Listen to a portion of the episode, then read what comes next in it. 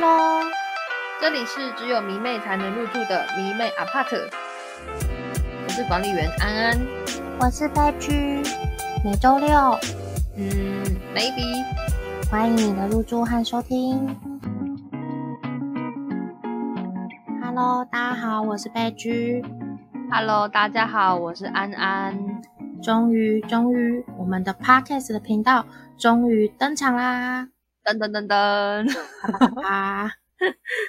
我们大概已经规划了两三个月以上了，嗯，应该应该超过。对，我们拖到一个不行，就跟那种年初就是有说好要回归的歌手，然后就到年终才回归一样，就是 原本预计跟现实完全就是相违背的状态。没错。我们来跟大家聊一下为什么开了这个频道。其实一开始的时候是，呃，我先想说要找安安来录 podcast，然后安安也很爽快的答应了，嗯，秒答应，对，秒答应。为什么会想要录 podcast 呢？因为其实我们两个人本来其实就有在经营跟迷妹追星相关的粉砖。那我们之前也是都是用手写的方式记录，可是现在呢，我们就想说用声音 podcast 的方式，让更多人能够一起加入，一起聊聊迷妹，聊聊追星这件事。觉得透过声音的方式，就是比起文字，大家可能可以更能够感受到里面的情绪，可能在聊故事的时候啊，或者是在讲追星的点点滴滴。我们想要聊的其实就是迷妹本身，就是我们不聊八卦，不聊偶像，嗯，也会聊啦。可是我们的主小聊小聊，对我们其实主要还是回归到迷妹，我们就是想跟大家聊迷妹的故事。因为其实台面上在聊偶像的各种频道非常多，在介绍偶像的渠道也很多，可是其实就是单纯以迷妹这个角度出发的。可能粉砖或者是一些通道可能就没有这么多，可其实迷妹身上的故事也是很多的，是不亚于偶像的精彩。所以我们想要聊聊迷妹的生活，然后用最贴近大家的方式跟大家聊聊每天在我们周遭发生的这些跟偶像追星相关的事情，再加上。我们希望能够拥有一个可以跟迷妹各个迷妹，不管你今天喜欢哪一个偶像都可以，也不一定限定国家，只要是迷妹或迷弟都可以。想要拥有一个可以跟大家聊追星这个心情的一个平台，所以我们开了 Podcast。没错，其实我们要以迷妹为主的这个方向，其实我们大概只花了不到三四分钟就决定了。就是我们，而且其实我们也没有很认真的讨论我们到底要朝着什么方向而走。可是我们两个人就有这个默契在，毕竟不管怎么爱偶像，还是要先爱自己嘛。所以我觉得探讨迷妹自己本身一些行为啊，或者是怎么去想喜欢偶像这件事情是很重要的。所以。我们就是在决定主题的时候，因为我们很快就，我们应该说我们决定方向的时候，我们很快就决定好了。那原本也想说，哎，那迷妹的话会不会主题很难定？可是其实好像没有，我们其实主题很多，源源不绝啊！光是真的是源源不绝。你要聊演唱会怎么买票，或者是你要聊要怎么飞出国追，或者是说怎么花钱，这些都很有得聊。迷妹要怎么存钱？这个就是这一类的。哦，迷妹要怎么存钱？可以，对，反正就是你只要把任何人生会发生到的任何的苦难前面套上迷妹要怎么，然后那些就会是我们的主题。没错，它就会全部都成立。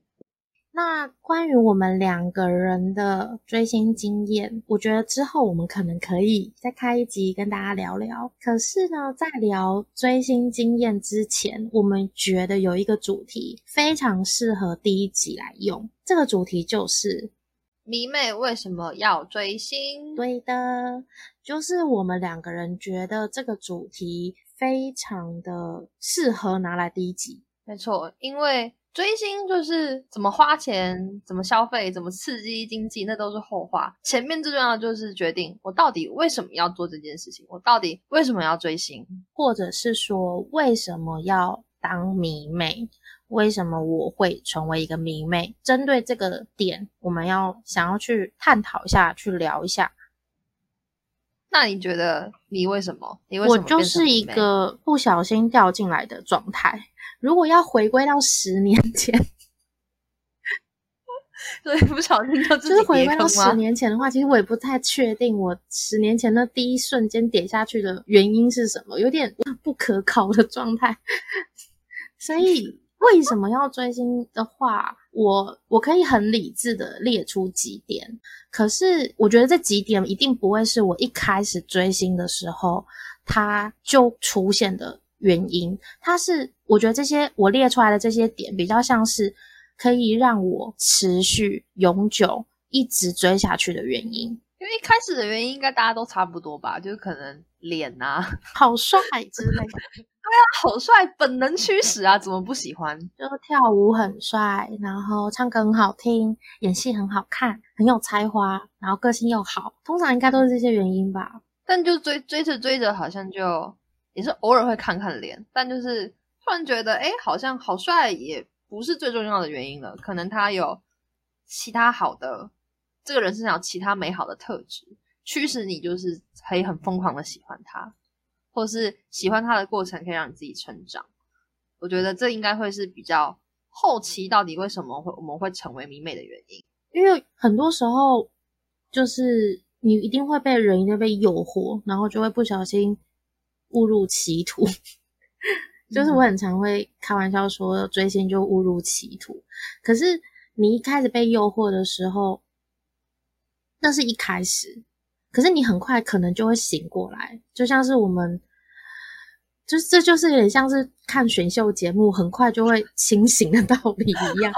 因为很多人不是大家都说选秀节目的热潮退很快吗？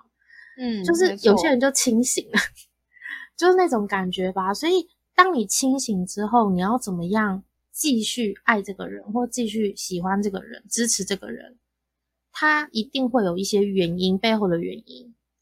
我自己的话会觉得追星这种东西就跟。兴趣一样，就是它是一种可以让你自己变得更快乐的兴趣，所以我觉得就单纯的以我变得快乐这件事情来讲，我觉得它就可以成为一个很很基本的追星的理由。它就跟就是大家都会拥有其他的兴趣，可能看小说啊、听音乐啊、做甜点啊之类的，就它就跟一般的兴趣是一样的。因为我后来大概在追星不知道第几年之后，我就体悟到一件事情，就是。追星还是要回归到自己本身，所以就像你刚刚讲的兴趣，就像是你让你自己快乐的一个兴趣。我觉得反过来的话，对我来讲，除了这一点，当然也有另外一个，就是你在当它是一个兴趣的过程中，你会去学习，你会跟着他成长，你会看到他说不要熬夜，你就会觉得。好，那我不尽量不要熬夜。可是这到底会不会听话，那就是另外一回事啊。就是我们借由我们喜欢他的这个过程，我们认识他的这个过程，我们学到了一些东西，或者是在他身上发现，哎，他竟然能做到，可能他比我们还要年轻，或者是他经历的一些人生经历比我们还要坎坷，可是他却能克服。这些东西的这些过程，其实大部分是很多人入坑的原因，变成从入坑犯变成死忠粉的一个最重重要原因。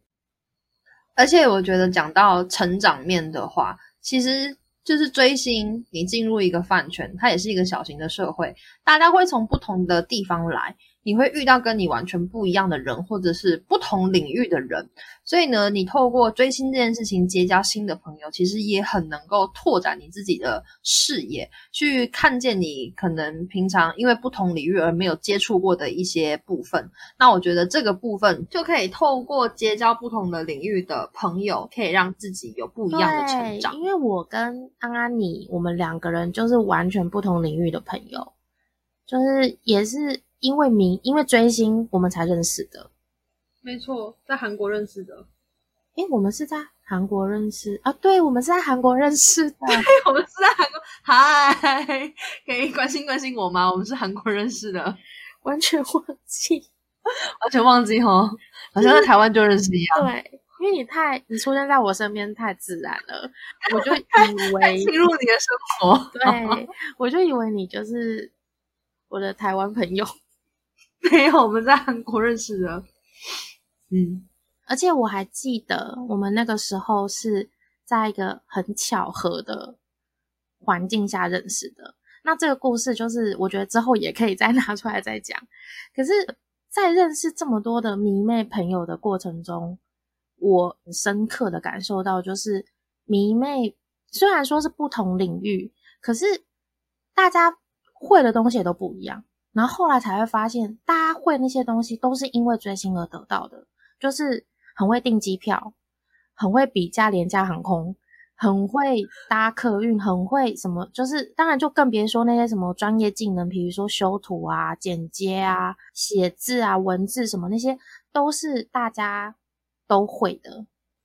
因为像我一开始也不会影片的剪辑，然后后来为了有想要上字幕，就有特别的研究一些软体。然后，当然，我最主要做最多的还是翻译嘛。但是一开始我也都不干这些事，我就是念我的韩文。但就是你的技能会越来越多，就会开始了解说，哦，原来这个照片要这样拍，这个影片要这样剪，这个字幕必须得这样子上，它的画面才会看起来好看。所以就会越来越不知不觉，你就习得更多的技能。那你在追星的时候，你应该也会觉得，就是会韩文这一点。太好了吧，就是很有帮助，完全舒服。在在追星的时候，我自己的话，也因为追星这件事情，我觉得也学了蛮多的，就是开发了很多我的潜能的感觉。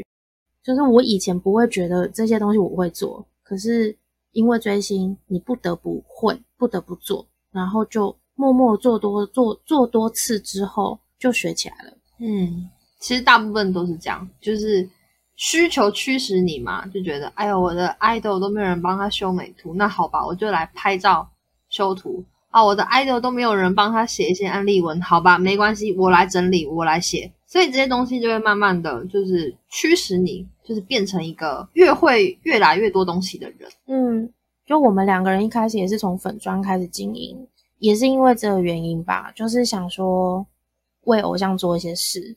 然后不知不觉发现，哎，自己好像可以写，可以真的可以做到这些事情。嗯，透过就是这一些，一边怎么讲，激发自己的潜能，然后一方面也可以就是安利偶像或做对偶像好的事情。其实这两个都是相辅相成的东西，就是跟像刚刚前面说的，其实你的偶像成长的过程中，你也在成长。就我觉得蛮值得的，就是有种付学费。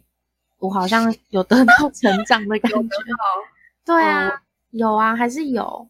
而且其实我觉得追星这件事情对上班族来讲，就是他有可能是兴趣，然后有可能是心灵鸡汤，但其实更多时候他给你的一份责任感，就是叫你不要轻易的离职，就你不可以今天啊不爽就把辞呈丢到老板脸上说啊老子不干了，因为怎么办？你离职了没有钱，下个月要飞出去的机票。下一次要看演唱会的钱，或者下一次就是回归要买砖的钱，这些东西都需要你在这份工作上继续努力、继续坚持。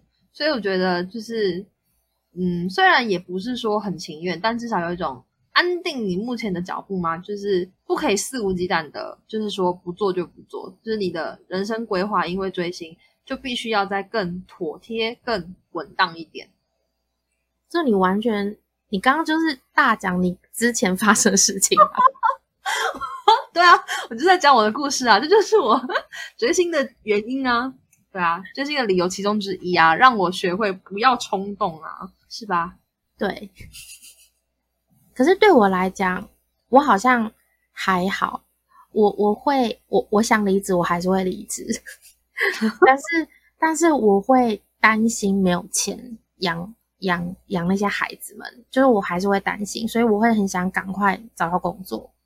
赶快有下一个收入，我这样会比较放心。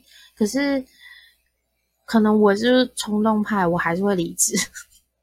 应该是说，也不是说不能离职，而就是你对你的人生规划，因为你会有一笔金额不小的固定支出。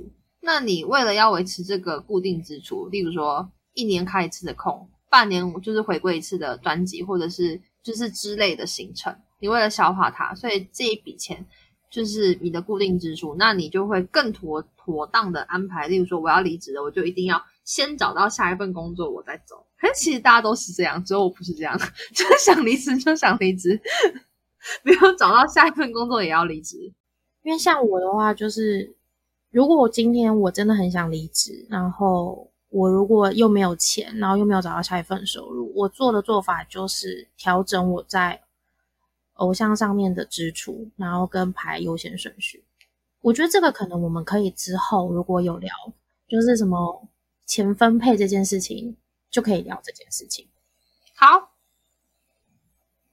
那我们就啊，对，还有一个，我刚刚又想到一个，就是我们在透过喜欢偶像的这个过程，其实这是我很后面很后面发现的，就是我会去想说，我为什么会喜欢这个偶像？因为也喜欢过各个，就是蛮多个偶像，但是其实你可以在这些偶像中找到蛮类似的点。就是比如说，你都会比较容易喜欢傲娇的款，或是 你都比较容易喜欢很严谨、很自律的这一类型。就是他会有一个可能在个性上，或者是才华上，或者是外貌上，他都可能会有一些固定。有我，我觉得你刚刚说的这一点，就是也是我追到后来，就是诶喜欢的样本数开始变多之后，我自己也有归结。我也觉得自律这一点很吸引人，我也是比较喜欢自律的 idol，或是对自己比较严苛、要求完美的那个面相。可是我后来想想，或许可以换个方向想，就是他可能不是只是你喜欢的这一款而已，而是他会不会是你理想中想自己也想成为那样的面貌，或者是说他你那个偶像身上会有你想要成为的。某一个面貌，我就是因为这样，所以又花了一点时间反反思自己，想说啊，原来我一直喜欢很有自律的偶像，应该就是因为我自己也很希望自己自律一点吧。因为我就是太懒散了，就是对自己很不要求，所以我就会喜欢这种偶像，然后希望哦，我可以跟我的偶像就是看齐这样。对。就是你会想要看齐的原因，就是因为你自己也想要成为那样的人。可是我没有那么意，之前我的我我没有那么意识，就是那么强烈的意识到说，我是想要成为这样的人。我只是觉得，哦，这样很好，我可能可以成为这样的面貌。可是，嗯，渐渐就会发现，其实你的潜意识是有渴望你成为这样的人。就是大家可能可以挑个夜深人静的时候。好好的问问自己，嗯，问问自己，你你喜欢 你喜欢他什么？他到底是有什么样的特质才这么如此吸引你？一定有，而且其实大部分的人都会有一个固定的模式，例如都会喜欢同样类型的人啊，就是很活泼、很欢乐，然后在人群中成为开开心果的那种人，嗯，或者是说喜欢那种成为在团队里面是那种温暖的存在。因为大家分人都可能会说：“哦，我都喜欢，我都喜欢舞蹈担当，我都喜欢主唱担当。”可是其实我觉得大家可以想想看个性的部分，说不定就是你会发现，哎，怎么每个人的个性好像都有一点点有些雷同的地方？说不定那个东西就是你自己很渴望想要拥有，你自己可能想要，你可能是你缺乏的某一个部分，或者是说那个是也是你共同渴望的价值观。嗯，我觉得你这句话讲的很好诶，就是渴望的价值观。对啊，是渴望的价值观啊，三观要正啊，观很重要，价值观。所以呢，为什么要追星？就是因为追星真的是一件非常美好的事情。我们可以用追星的这个过程认识自己，然后也用追星的这个成长的过程来肯定自我的价值。所以就不是说啊偶像好帅，或者是说哦什么东西很棒，而是说这一个过程不只是你的偶像，还有你，然后呢都可以有一起成长的感觉。我觉得认同自我，就是回到迷妹本身来讲，就是它可以让你认同自我，所以是会推荐大家追星，追星是好的。我觉得刚你那一段超像什么什么宗教的那种 传导的那种正能量的那种聚洗脑会集会会讲的一种，太正了吗？要修一下吗？我觉得就是有有一点太正了。可是可是我能懂你你要讲的，因为其实我们刚刚讲的那些要做结论的话，的确就是你刚刚讲的这些东西。对啊，我们刚刚就像你刚刚说的，就是追星是很美好的一件事情。我觉得这件事情它必须要有一个前提，前提是正确的追星方式。嗯，你要有拥有一个正确的价值观，跟你的能力有没有符合你的价值观，这些东西都是达到一个美好的平衡感的时候，你就可能比较可以感受到追星的美妙。应该说正确的追星方式很重要，但与其说是正确，不如感觉说是一个适合你自己的追星方式。因为很多人拿着别人的追星的那个尺度来审审夺自己的时候，你就会觉得啊，我是不是做的不够，是不是不够好，不够多？可是其实每一个人在追或每个人在做的方式其实不太一样。正确的追星方式很重要，但是在这么多就是喜欢偶像的方法里面，找到一个适合你自己，不管是金钱观或者是价值观，一个适合你自己的方式也很重要。这个这个东西做好了之后，才可以更让你能够体会到追星的美好。因为我们常常会在追星的时候，就是以前我自己也会，就是会觉得啊，这里就是别人可能别人有做到，但是我没有做到，我这样是不是不够？或者是羡慕别人拥有这些东西，为什么我没有？就是会有很多这种比较偏负面的想法。当然现在也还是会，只是我觉得我学会。更好的去调试这些东西。我们现在说成这样，好像我们已经很会调理、调整自己，也没有啦。就是我们，我们也也还在学习这个过程中。可是其实我们比较能够去理解，就是要怎么样去抓那个平衡感吧。但是我们如果不要让自己失控的话，就需要学会控制自己。所以要为自己做主。我觉得追星上面。追星这条路来说，以追星这条路来说，做自己的主人这件事情非常重要。没错，因为追星不是为了让我们变成一个很失控的人，追星是为了让我们自己变成更好的人。所以呢，控制自己很重要，然后在这条路上跟你的偶像一起成长，变成更好的人，也是追星的。我自己认为是追星的真谛。就是我不是盲目的喜欢，而是这个路上我有付出，也有收获，也有成长。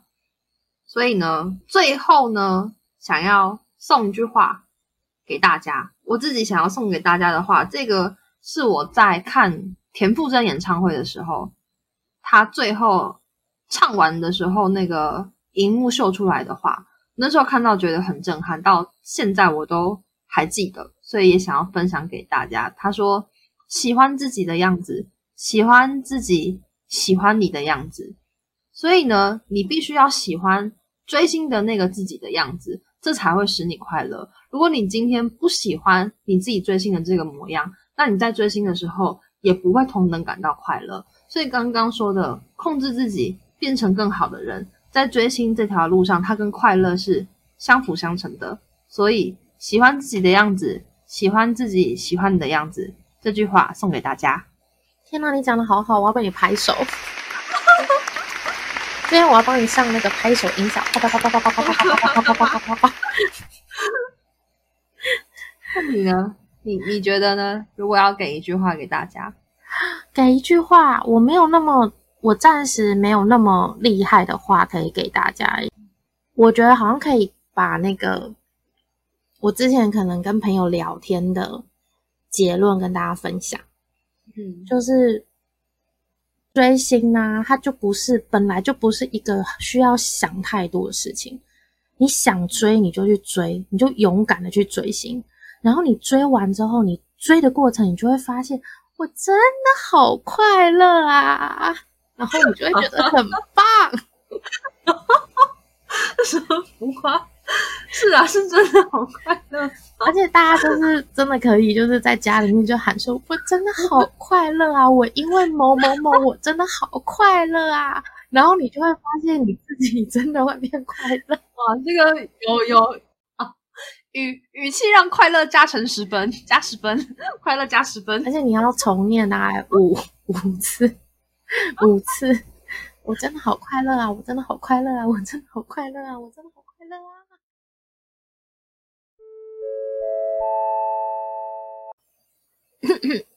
今日的活动已到此结束，感谢您的收听，再见。Goodbye。